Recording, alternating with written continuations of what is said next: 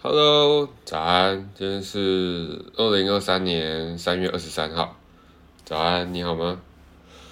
那不知道大家有没有看过《原子习惯》哦？这本书我觉得写的非常非常好，很厉害。那其中有一章是在写到有关多巴胺是在如何一瞬间之内哦影响了我们的习惯。那虽然是平常会念多巴胺嘛，但它其实打字的话是多巴胺。多巴胺，那这一章写的很酷啊，《原子习惯》写的非常好，那当然推荐大家可以去看。那我这一章也只是聊聊天，没有特别要琢磨在原子习惯上面。那回到多巴胺，多巴胺是我们脑内会自然分泌的激素哦，那作用是让我们感到愉悦。我们呢，老鼠啊，然后猴子啊等等的都会发分泌，那越多的话，感觉会越好，人哦就会越爽。越开心越愉悦，像是有一个跟多巴胺有关的心理学的一个实验，很有名的实验，它是会刺激老鼠的脑袋，那它就是电极嘛，那就是刺激老鼠的脑袋分泌多巴胺的部位，会让自己一直自体的诶分泌多巴胺，一直一直一直一直分泌，一直分泌，一直分泌，然后呢会发现老鼠很爽，很开心，很愉悦，甚至是。爽到忘记进食这件事情，而让自己有生命危险哦，都不会去进食，也很违反那个所谓的生存意识嘛，就是那种直觉。那根据论文跟研究，多巴胺在脑袋中产生最多的时候，其实也不是在你得到一件事物或人事物的时候，而是在你期待得到人事物的时候，多巴胺分泌的最多。举个例子，像是你，你很想要，嗯，一个礼物，一个手表，一个包包，一个鞋子，那你在期待，你在网络上找这个照片，你在准备下单，你在等着那个货运寄到你家的时候，这个时候是你最期待的，不是你最期待，就是你很期待的时候，是你多巴胺分泌最多的，峰值最高的，也就是你最快乐的时候，其实是你在期待的时候，等真的拿到你。你的手上的时候，你可能就开心那么一下下，对不对？很常听过人家这样讲嘛。得到的时候，你不一定是最开心的。那那个时候其实是跟诶多巴胺的分泌非常有关系。那人哦，跟老鼠也是一样，一辈子都在追求着多巴胺哦，自己不知道了，追逐着让自己开心、让自己愉快的事情，自己想要的人事物。那为了这些人事物，我们可以轻易的，你说废寝忘食。一整天的思绪、想法、心情起伏都放在那边，那是不是跟老鼠一模一样？所以啊，其实诶，多巴胺在我们身体里哈，作用的机制是在我们期待得到的时候，会比得到的当下更更为快乐。期待的时候比得到的时候更为快乐。你看到这个是不是跟爱情里很像？是不是爱情哈？你看到我自己觉得啊，有时候像是这样子，往往哈，你期待的时候很期待，很期待，真的太期待了，想象的快乐非常非常的高，在爱情里嘛，那没得到的时候，你自己的失落跟难过，其实也坠得更重。你可能没有损失哦，你完全没损失，你只是期待了，但是没有得到达成你的期待，你你失落了，那但你会觉得更难过，更伤心。这就是多巴胺的关系。套一句偶像剧的老话：没有期待就没有伤害，或者是有另外一个，我还蛮喜欢这部的：没有开始，那你就没有结束，就不用难过啦。你看这感觉蛮像的，有点像啊，但是我觉得概念是很雷同的。在得到之前的那些多巴胺呢，是最迷人跟最让人痛苦的，因为你一直在期待着，既期待又怕受伤害。就像是你看，我收到暧昧的人的简讯，或喜欢的人的讯息啦。对，因为我我高中的年代是收简讯，那个多巴胺起伏非常严重的时候是高中。那最最最开心的时候，其实是在你你自己回复了哇，女女生或者是对方回了一一一封讯息，你想了一阵子，哎，回了一个也是文情并茂、好笑有梗的一个讯息，期待着对方回复。你看到你这个时候会很开心吗？非常非常开心。这这些讯息，你说来来回回这些讯息，它它其实不是重点不是文字。你看十年前、二十年前那些文字聊的天，你真的还记得吗？不可能嘛。那些那些残留的，就是当时的那些字句里的爱，还有在你心里产生的那些多巴胺。讲的很理性，但就是当时的那些快乐、暧昧那你看，如果说回到那个讯息，如果说对方五分钟没回，十分钟没回，甚至半个小时、两三个小时都没回，哇！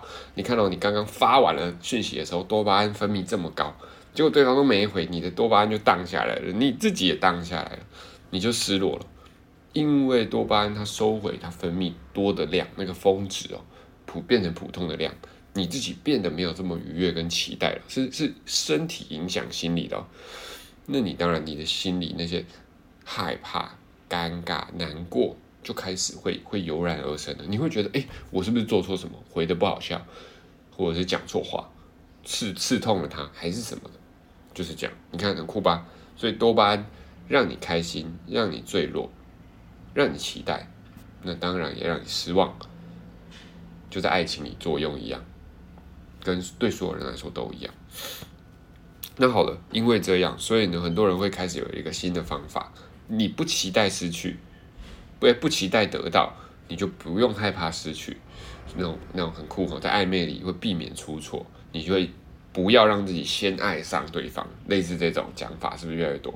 然后呢，哎，避免在暧昧里出错啊，还有个很重要的，不会让自己在患得患失的状况之下影响我的表现。你看，我太喜欢他了，我有时候做什么我都怕出错，我都我都我都我都我都担心对方会不会对我别的想法。那你看到？这些这些都都是跟嗯前面我们讲的，你期待得到，但是没有得到的时候你很难过，所以转换而出来的方法，我觉得很酷啦。先爱了就先输了这样的讲法，很多人都这样用嘛，也是因为这样子你才会暧昧的时候有点欲擒故纵、若即若离等等的这些都很好。但我觉得这还是要适当，因为有的时候你真的失去的时候，你会很痛。会很痛，会很遗憾，就是为什么我当时没有全力以赴？为什么我我我我不愿意面对自己的真心？我就是喜欢他呢？为什么这么担心自己先表态就输了？这么孬种，这么害怕，真的啊，对不对？所以，嗯，多巴胺在在爱情里哦，我觉得让让人很难的，就是明明你也没失去什么，但是。快乐的没得到时，你就是非常非常低落，很酷啊。不过多巴胺分泌的多，不是一件好事，不一定是一件好事嘛。反而多巴胺降低的时候，这些遗憾跟难过，我觉得才是真的会让我们在爱情里成长的、成长的事。多巴胺降低的时候，很酷。那我们也来聊一聊多巴胺在生活里或工作里的应用好了。这书本里的内容啊，就是多巴胺被实验指出啊，跟例如说成瘾很有关系。烟、酒、毒，有的时候你你根本不是抽烟或者是喝酒的时候，你你感到快乐，而是你期待抽烟跟喝酒的感觉的时候，你期待那个过程，你是最快乐。所以你会想要喝，想要想要抽，结果喝了跟抽了之后，哎，反而没有那么快乐。对不对？你要还有一切，例如说人际关系啊、工作表现、读书，还有刚刚的感情，都脱离不了多巴胺。那刚刚最后讲的，多巴胺降低的时候，会让我们难过跟遗憾。有了经验，我们会从经验里去学习哦。这个多巴胺的的从峰值到峰谷，它会帮我们这个经验下了一个一个 mark，一个注记。这是快乐的注记，还是不快乐的、遗憾难过的？还是怎么样的？这个就是多巴胺的 mark，我觉得很酷。那例如说，嗯，工作上，因为我运用了某某的法则啊，或者番茄钟，那我的我的工作效率很高，我多巴胺分泌高，然后所以呢，这个成就感让我感到愉悦，我下次就会继续这样做，是多巴胺的关系。或者是嗯，我约了正妹，我用了这个方法，例如说反讽法，约了这个正妹，哎，或激将法，结果这个正妹不来。或者是那种直球对决，哎，怎么正没不来？好，你的多巴胺是不是降到峰谷了？那你你你难过、难受、尴尬，所以下一次我记住了这个 mark，我就不会这样做。所以呢，多巴胺让经验变成我们最好的导师。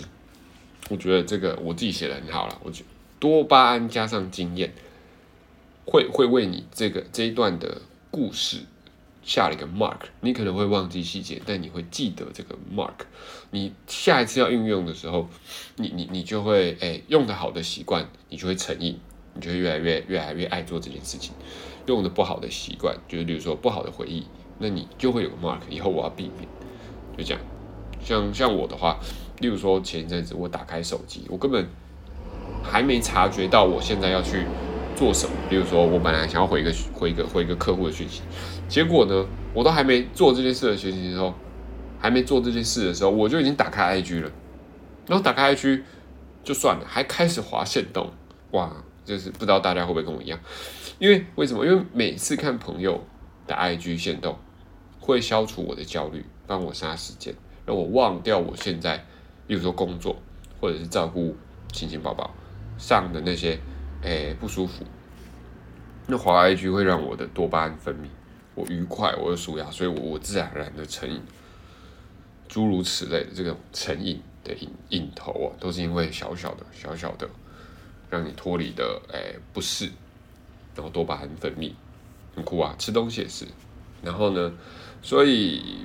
我觉得啦，但对我来说，前一阵子那太多无意义的划过去，划 IG，划什么的，就是为了让自己降低焦虑而已。无意义的浏览，无意义的东西越来越少，让自己的多巴胺从正常值或者是峰顶掉到峰谷。那那是什么意思？越来越少的经验学习。越来越少的挑战，越来越少去做尝试，越来越少的多巴胺的上升跟下降，我是觉得蛮可惜的。对，所以，呃，没错，期待得到，然后又害怕失去经验，Mark 这个罪魁祸首都是多巴胺，也因为多巴胺我们才可以成长，大概是这样。嗯，好了，今天是。哎，三月二十三号，现在是早上十点十五啊。今天变得很闷哦，这几天都变得很闷，阴阴的，凉凉的，但会闷，是那种真的是接近清明节的天气哈。